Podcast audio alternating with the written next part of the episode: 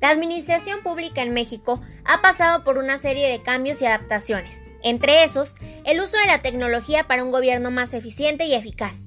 Es así como nace la Comisión Intersecretarial para el Desarrollo del Gobierno Electrónico.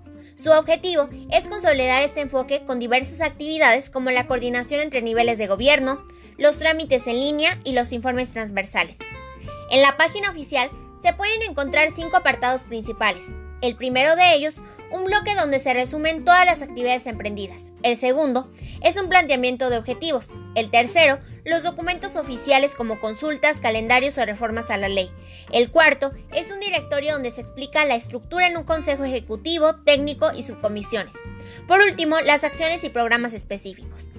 Es sumamente importante dar un seguimiento al gobierno electrónico continuar impulsándolo con el fin de mejorar las prácticas de lo público y por ende los servicios prestados a la ciudadanía.